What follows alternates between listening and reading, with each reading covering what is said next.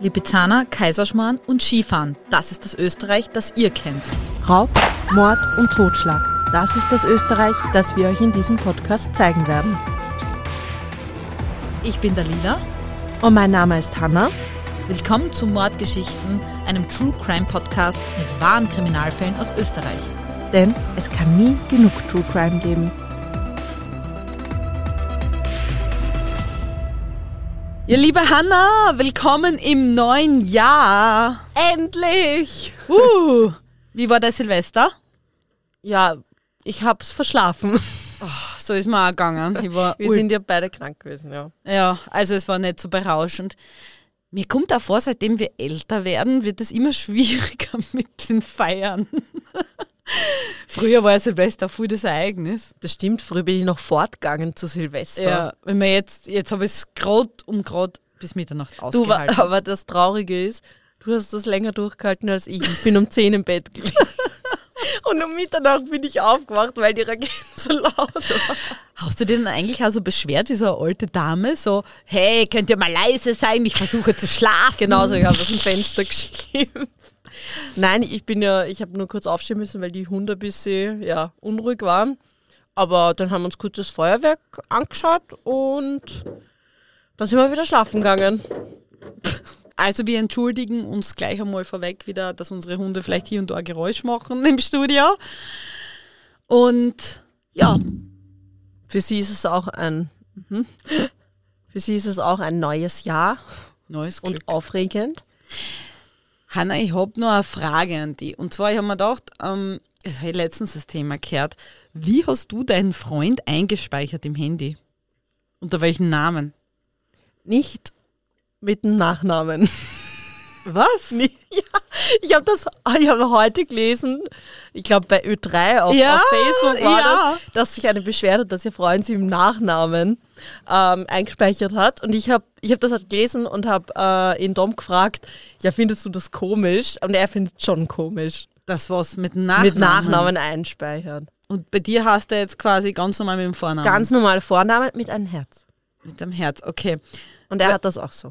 Weil mein Mann ist eingespeichert mit Vornamen, Nachnamen und Dienstgruppe. Ich weiß, ich denke so jedes Mal, wenn ich im, im Auto die Freisprecher lag. Ja, ich, damals in der Zeit, wo ich bei der Vega zugeteilt war, da war es für mich wichtig, dass ich die Dienstgruppe weiß, weil eben von allen Beamten, wohlgemerkt Beamten, da hat es keine Frauen gegeben und da habe ich immer wissen müssen, okay, ist der jetzt B1, B2 und dann habe ich die Gruppen eingespeichert und ich war bis heute zu faul, die Gruppe umzuspeichern. Also ist die Gruppe, Namen. Du hast mich romantischer eingespeichert im Handy als deinen eigenen Ehemann. Na, du bist auch mit Nachnamen Ja, schon aber auch. die Dienstgruppe, Die habe ich Dienstgruppe ausgelassen. naja, weil wir nie gemeinsam Dienst gemacht haben. ja, das stimmt. Aber ich habe ähm, einen guten Freund, der hat alle Kolleginnen und Kollegen mit PO vorn eingespeichert für Polizei. Also PO und dann Vorname, Ja, ja. Nachname. Und für mich war das auch immer ganz weird, weil der war auf meiner Hochzeit und bei, bei meinem Namen steht halt PO, der Lila Windecker. Aber soll ich dir was sagen? Wie, wie mein Freund und ich noch nicht zusammen waren, habe ich ihn auch eingespeichert unter, mit Vornamen und dann PDHE E für Polizeidiensthundeeinheit. Na bitte, super. Das hättest du gleich lassen können. Nein, ich habe es dann geändert, wie ich gesehen habe, dass er es auch geändert Ach. ist ein bisschen komisch. Ah ja, und ich muss mich noch für mein Husten entschuldigen, das vielleicht hier und da einmal kommen wird, weil ich bin noch immer verkühlt, aber es ist heute einmal der erste Tag, wo es mir einigermaßen besser geht. Na Gott sei Dank, du warst eh lang genug krank. Aber ich finde deine angeschlagene Stimme sogar sexy. Also rauch. Ja.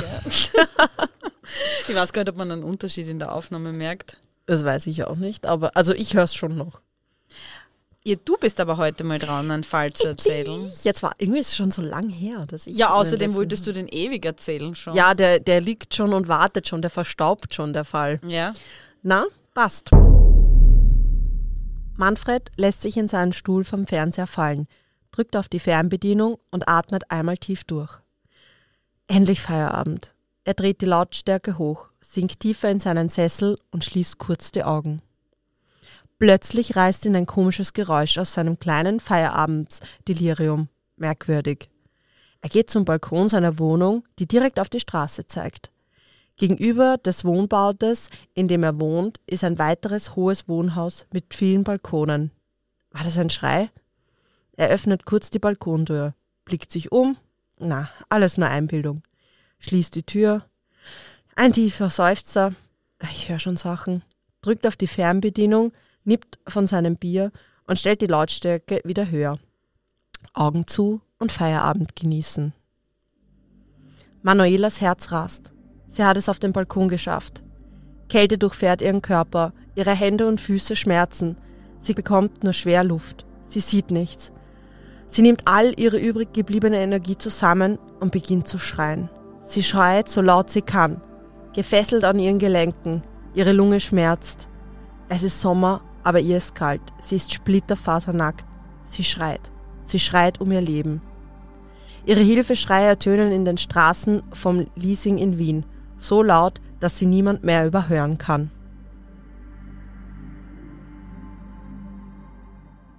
Es ist der 14. Juni 1995, als Manuela Heid, den Namen habe ich geändert, von der Polizei gefesselt und nackt am Balkon eines Wohnhauses in Wien-Liesing, dem 23. Wiener Gemeindebezirk, befreit wird.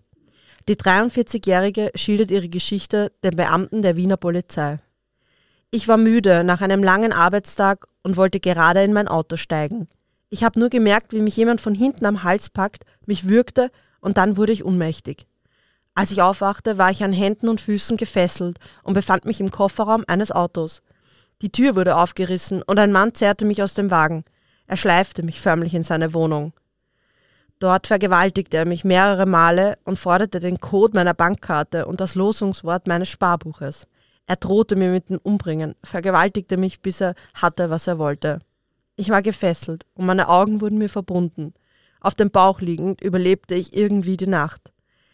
Ich bemerkte, dass mein Entführer die Wohnung verließ. Langsam konnte ich die Stille um mich wahrnehmen und mir fiel dieser Straßenlärm auf. Da musste eine Tür offen sein. Ich musste dorthin. Der Straßenlärm ist zu gut hörbar für eine geschlossene Tür. Ich robbte mich förmlich hinaus und dann schrie ich. Ich schrie so laut ich konnte. Bei der Durchsuchung der Wohnung wird die Polizei stutzig. Ist Manuela etwa nicht das einzige Opfer? Beamten der Polizei finden Gegenstände einer vermisst gemeldeten Frau. Die 23-jährige Svenja Loos, ebenfalls Name geändert, wurde zwei Wochen zuvor von ihren Eltern als vermisst gemeldet, beziehungsweise waren diese der Überzeugung, es sei etwas zugestoßen. Jedoch ging die Polizei davon aus, dass Svenja freiwillig ging. Auch ihr Radio, Fernseher, Staubsauger und ihre Perserkatze samt Käfig und Futter aus der Wohnung fehlten. Ist Svenja etwa demselben Täter zum Opfer gefallen wie Manuela? Die Suche nach dem Entführer beginnt. Dabei handelt es sich, wie die Polizei vermutet, um einen gewissen Wolfgang Ott. Aber noch fehlt die Spur von dem mutmaßlichen Entführer. Und weiß wer, wo Svenja ist? Was während der Befreiung von Manuela passiert ist, ist kaum zu glauben. Wolfgang Ott verließ zuvor seine Wohnung um nach Erpressung der Bankdaten Geld vom Konto des Opfers abzuheben. Bei seiner Rückkehr bemerkte er sofort das zahlreiche Polizeiaufgebot vor dem Wohnhaus.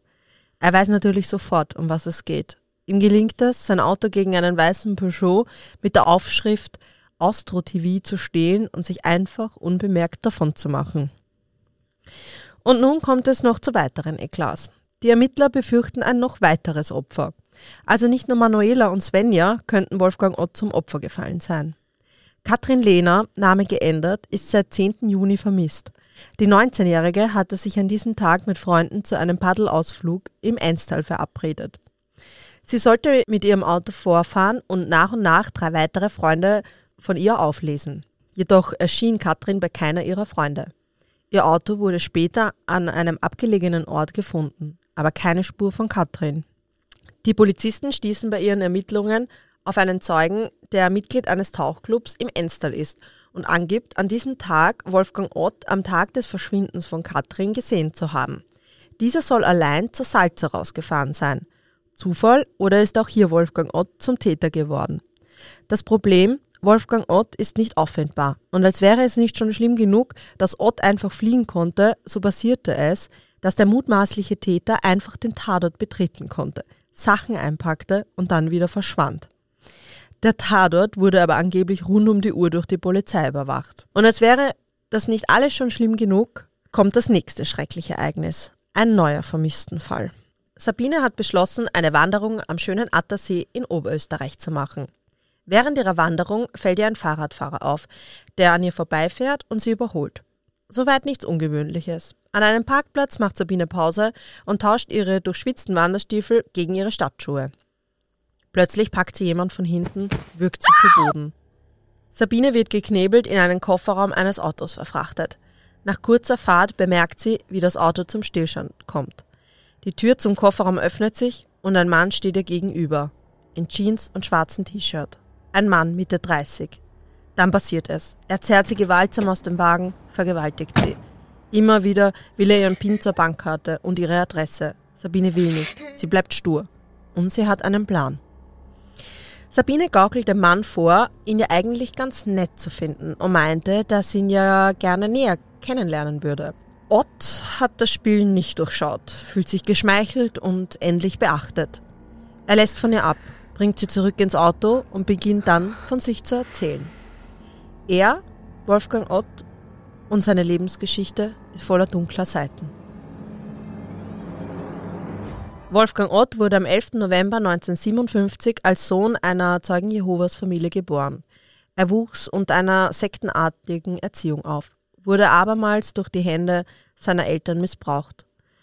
Ott weist schon im frühen Alter Abnormitäten auf. Mit zehn stranguliert er einen Mitschüler, bis ein Lehrer eingreifen muss, um das zu stoppen. Mit 16 wird er das erste Mal auf Bewährung verurteilt. Zahlreiche sexuelle Nötigungen schmücken das Strafregister des noch so jungen Mannes. Die verordnete Therapie macht er nicht und versucht doch etwas aus seinem Leben zu machen. Er will Filmemacher werden und er will Dokumentarfilme drehen. Er reist um die Welt, entdeckt Naturgewalten und bekommt beeindruckende Tiere vor die Linse. Er arbeitet sogar so erfolgreich, dass er sogar eine Zeit lang beim ORF arbeitet. Aber Wolfgang Ott hat eine Seite, die er nicht kontrollieren kann oder will. Eine dunkle Seite, die ihn dazu bewegt, Frauen gewaltsam zu überfallen, zu misshandeln und zu vergewaltigen. Ein Jahr vor der Entführung von Manuela versuchte er bereits eine Frau zu überfallen und zu entführen. Gott sei Dank erfolglos. Die Frau schrie damals so laut, dass Ott von ihr abließ. Sabrina hat Todesangst, aber sie weiß, sie muss das Spiel jetzt weiterspielen. Es geht um ihr Leben. Sie darf sich jetzt nichts anmerken lassen. Sie hört Ott zu, gibt ihm das Gefühl, ihn zu verstehen. Nach fast 20 Stunden Autofahrt mit ihrem Vergewaltiger und Peiniger schafft sie es, ihn dazu zu bringen, sie gehen zu lassen. Sabrina steht so unter Schock, dass sie erst am nächsten Tag ihrem Vater von diesen Höllenstunden erzählen kann. Wolfgang Ott beschließt nach der Freilassung erstmal wieder nach Wien zurückzufahren, fährt aber dann wieder mit seinem weißen Peugeot, den er zuvor gestohlen hatte, zurück zum Attersee. Was er nicht weiß, die Polizei hat ihn entdeckt und beginnt sein Auto zu überwachen. Und endlich geht alles Schlag auf Schlag. Zwei Streifenpolizisten in der Nähe vom Attersee werden beim Anblick eines jungen Mannes stutzig. Er kommt ihnen verdächtig vor. Da war doch dieser Vorfall in Wien. Sie überprüfen ihn. Ott versucht sich noch als Tourist auszugeben, aber die Schlinge um seinen Hals wird immer enger.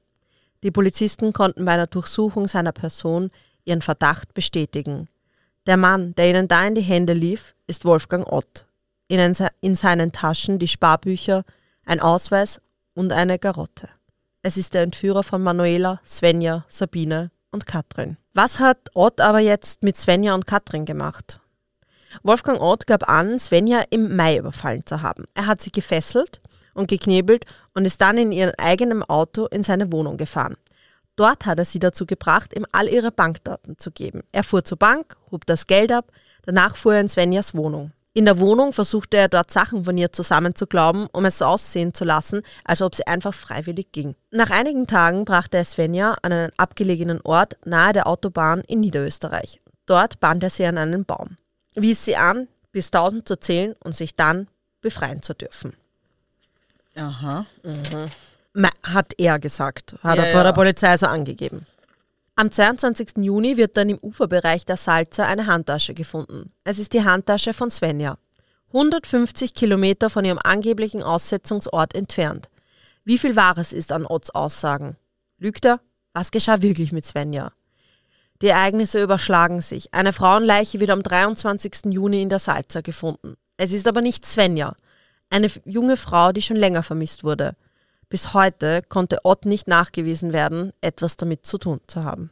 Aber das war jetzt weder diese Kathi noch die Svenja. Genau. Okay. Also sie sind jetzt gerade auf der Suche nach der Svenja, was mit ihr passiert ist, haben sie aber noch nicht gefunden. Und sie haben jetzt eine, am nächsten Tag gleich eine Frauenleiche gefunden, die aber, ja, bei der sie nicht gewusst haben, wer sie ist.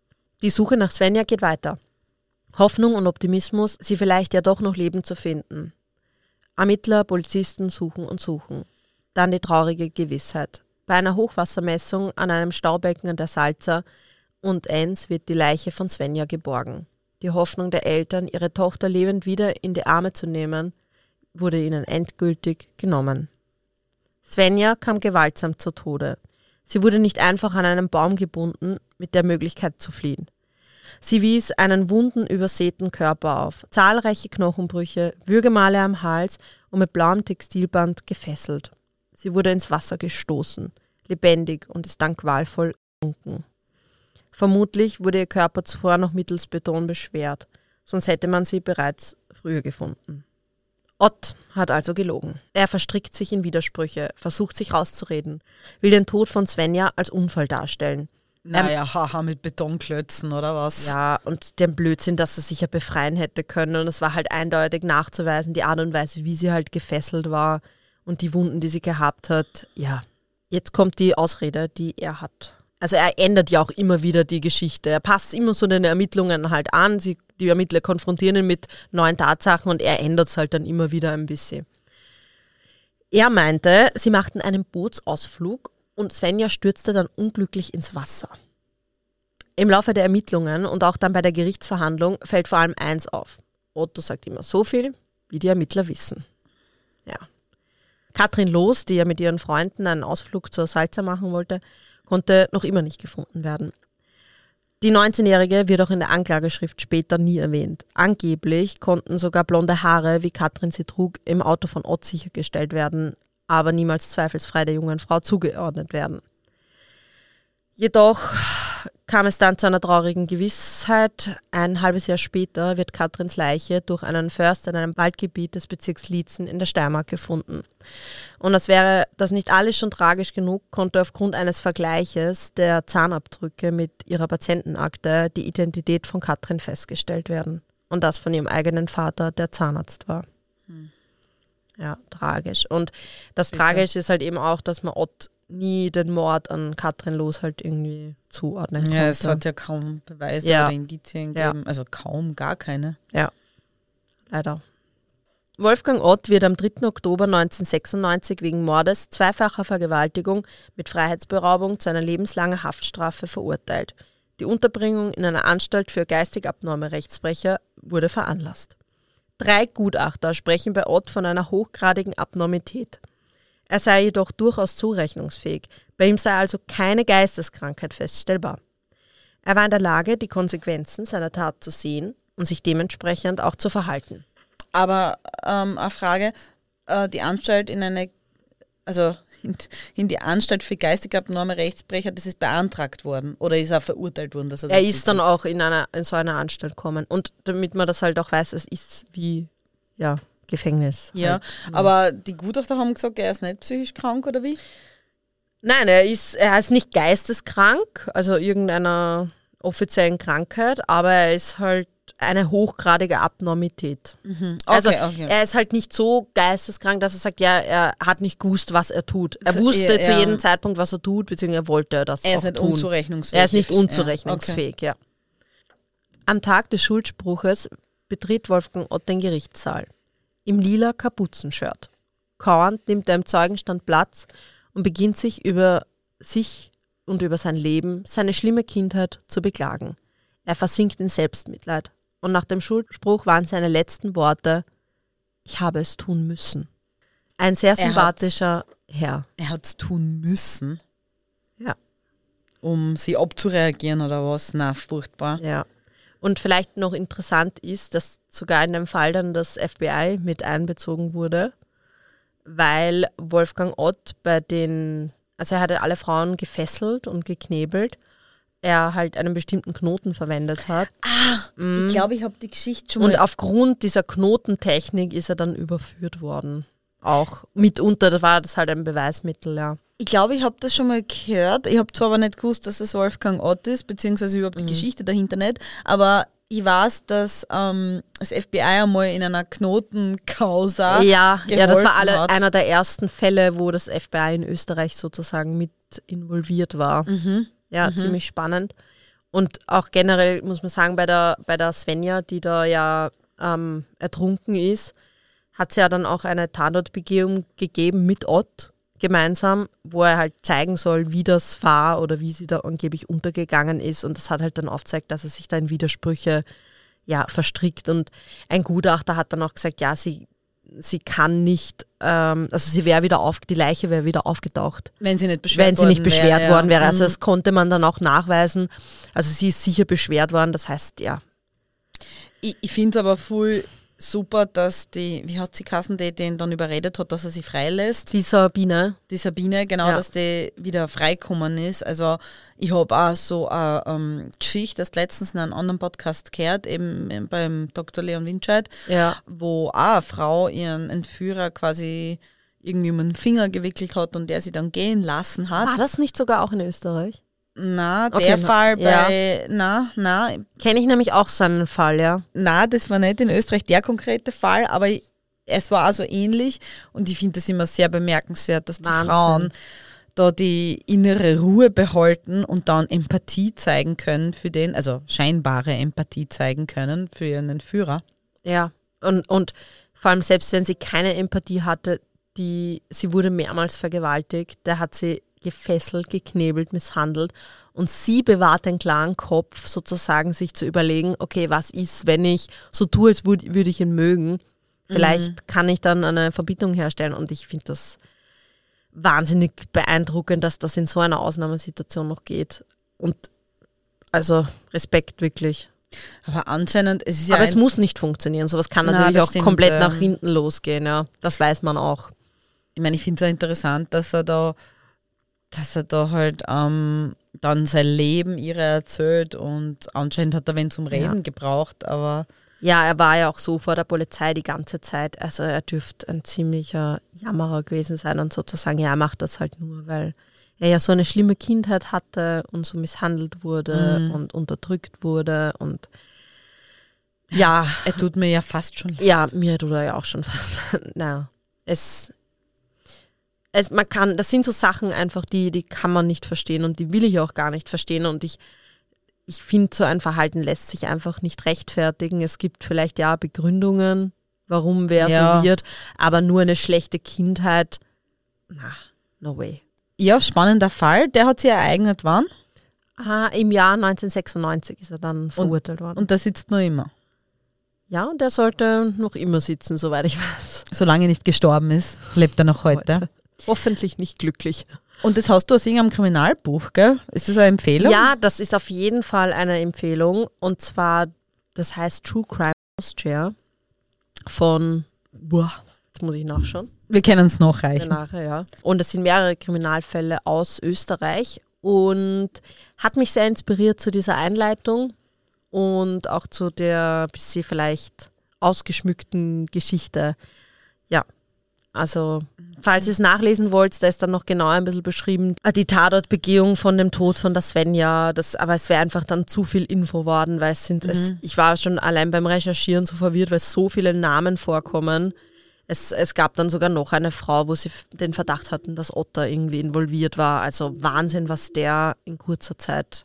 Ja, Aber wir werden euch den Link in die Shownotes stellen. auf jeden dem Buch. Fall. Es ist sehr zu empfehlen. Es ist super, super Buch. Ja, sehr gut. Gut, Lila, zum Abschluss machen wir noch unseren Strafrechtscheck.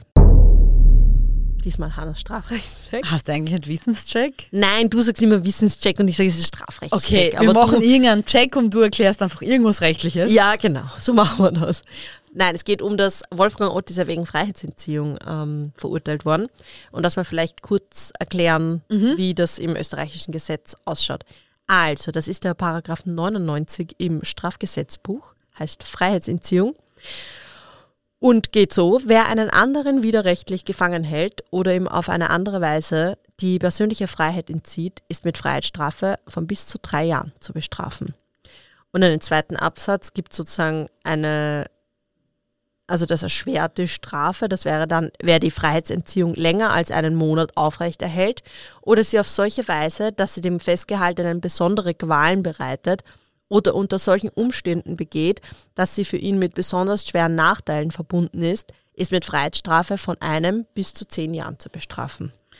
Eigentlich ein sehr selbsterklärender Paragraph. Man darf natürlich niemandem die Freiheit entziehen und Ja. niemanden einsperren. Genau, was heißt das jetzt? Zum Beispiel, ich, ich kannte den Fall mal, ähm, das haben wir in der Polizeischule diskutiert, wenn jetzt zum Beispiel eine Frau in einem Raum eingesperrt wird und sie hat die Möglichkeit, dass sie aus dem Fenster kommt, dann ist es keine, kann es keine Freiheitsentziehung sein, weil sie rein theoretisch aus dem Fenster halt hüpfen könnte. Genau, das haben wir, glaube ich, auch einmal besprochen in der Polizeischule. Das ist schon sehr lang her. Aber da ist es gegangen um quasi ein ähm, für diese Person ein unüberwindbares. Ja, es muss, in, es muss individuell sein. Genau, also Ja. wenn jetzt zum Beispiel ein Mann, was nicht so stark wäre, dass er blödes Beispiel, ein Fenster einschlagen könnte, ein Dreifachfenster, Ja. dann ist es in seinem Fall auch keine Freiheitsentziehung und bei einer Frau, die das Fenster vielleicht nicht einschlagen könnte, weil sie was nicht so schwach ist, ist es wieder eine. Also das ist immer individuell auf die Person natürlich auch angepasst.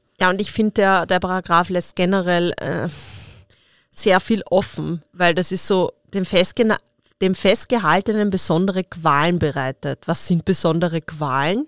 Oder mit besonders schweren Nachteilen verbunden ist. Das ist sehr, sehr schwammig, finde ich, formuliert. Das ist ja, Ja. sehr individuell. Naja, ich glaube, da gibt es schon äh, ähm, verschiedenste Rechtsprechungen.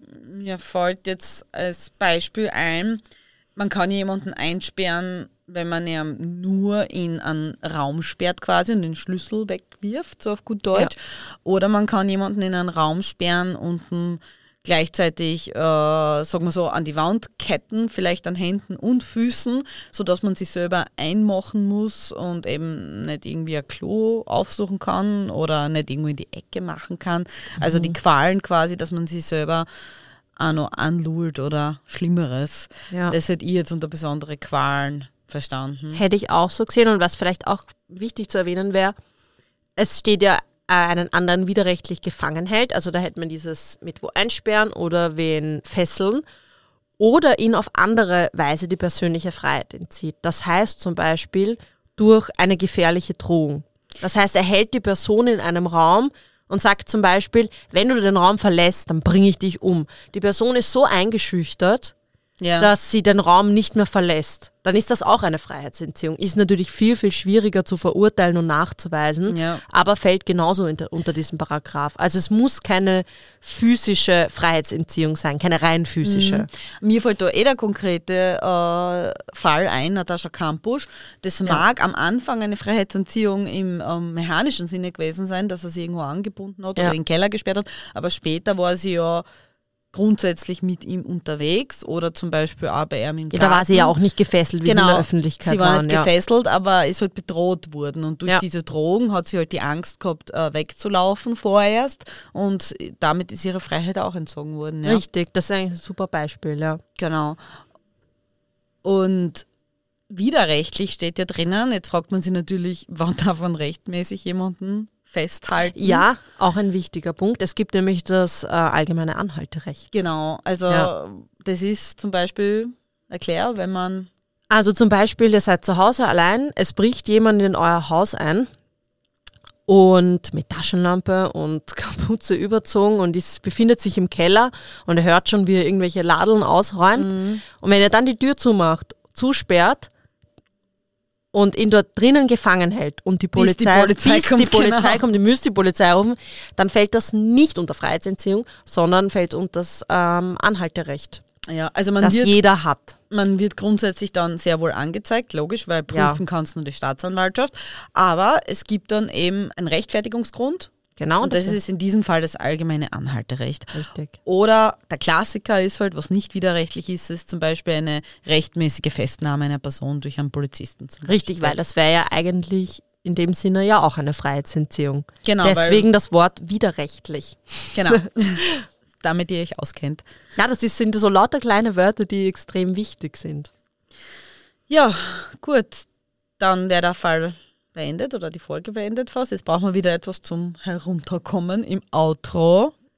Haben wir eine, eine wir brauchen wieder eine, eher eine Schlussanekdote. Ja, wir haben gerade richtig gut gegessen und zwar so gut gegessen, dass die Hanna beim Fall erzählen die ganze Zeit kleine Pausen dazwischen machen hat müssen.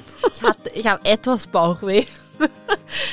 Aber ich habe nicht aufhören können zu essen. Und die Hanna isst ja überhaupt nichts Scharfes. Und es ist jedes Mal so mühsam, mit ihr etwas zu bestellen oder irgendwas zu kochen. Nein, zum Kochen, da kocht sie selber. Und jetzt hast du, was hast du jetzt gesagt bei dem Burger? Ich hab's gar nicht mitgekriegt. Ich habe ich hab deinem Mann gesagt bei der Bestellung, er soll bitte ohne Soße und ohne Jalapenos. Und ich habe einen Burger bekommen und ich glaube, der, der Burgermacher war ein bisschen böse auf mich. Ich habe bekommen zwei Brioche-Hälften und einfach nur Händelfleisch ohne irgendwas. Und wir so alle gegessen, mm, so gut. Mm, und die Hanna, mm, gut und trocken. dann habe ich ihre so, ich habe so einen coolen Thun, äh, Thunfisch, ähm, Lachssalat gehabt und dann habe ich ihre die ganze Zeit so Stückchen von meinem Salat zugeschmissen. dann war es ein bisschen saftiger. Aber nur, wenn sie lieb geschaut hat. Ja. So, hier ist ein Stückchen, hier ist ein noch Ich kann leider nicht ganz so süß schauen wie ein Hund, aber ich habe mich bemüht. Zum Schluss wollen wir euch noch bitten, dass ihr ähm, bitte eine Bewertung da lasst auf Spotify und, ja, und allen anderen Podcast-Plattformen, wo es halt geht. Bei Podimo habe ich letztens gesehen, dass es auch geht. Ah ja, super. Also ich habe uns eine 5-Sterne-Bewertung dagelassen, weil ich halt wirklich finde, dass wir die 5 Sterne verdient also, haben. Also bitte, Lila. bei allen anderen bin ich enttäuscht, wirklich. Ist ja gut, bei deinen Folgen so, mm, na, mm, zwei bis drei. Also oh, die Hanna redet, nicht so gut. na, natürlich gab es überall eine 5-Sterne-Bewertung. Und könntet uns auch auf Instagram folgen. Unter Mordgeschichten Österreich, alles zusammengeschrieben und Österreich mit OE geschrieben. Da freuen wir uns, weil das motiviert uns natürlich. Und übrigens, uns freut es total, wenn wir Nachrichten von euch kriegen und Fallvorschläge von Absolut. euch kriegen. Also es ist total lieb. Wir kriegen richtig coole Nachrichten und viele sagen auch, dass sie den Podcast gerne im Zug hören oder beim Joggen oder beim Gassi gehen mit ihren Hunden. Und das freut uns einfach total, dass wir euch die Zeit versüßen können ja. mit Mordgeschichten. Übrigens habe ich das erzählt, als ich unseren allerersten Fan also ich vorhin von unserem allerersten Fan angesprochen wurde. Nein, im Podcast hast du es nicht Ich habe das nicht. Oh, das ist total wichtig. Das muss ich jetzt noch kurz rein. Da bin ich mit dem Zug äh, ins Waldviertel gefahren zu meinen Eltern und ich bin aus dem Zug ausgestiegen und sehe ein Mädel, ein junges, der dachte, was starrt mich die jetzt so an? Und auf einmal fängt sie so zum Lachen an und dreht mir so das Handy hin und ich sehe Spotify mit unserem Cover. Cool. Und das ist halt, hey, ich höre einen Podcast. Und ich denke so, oh my God, I'm famous. Nein, das motiviert uns so sehr. Nein, das war so schön, wirklich. Ich habe da mit ihr ein bisschen gequatscht und es steckt halt immer so viel Arbeit dahinter ja. und die ganze Recherche ist wirklich nicht einfach, weil es, ich muss auch sagen, es gibt internetmäßig auch wirklich oft wenig Quellen zu gewissen Fällen und ja. natürlich motiviert es uns umso mehr, weil das ist eine Wertschätzung unserer Arbeit. Richtig. Ja. Dann hören wir uns wieder in einer Woche. Zu deinem Fall. Bin ja, schon gespannt. Ich habe schon sowas Cooles. Also bleibt auf jeden Fall dran und bis bald und immer passt.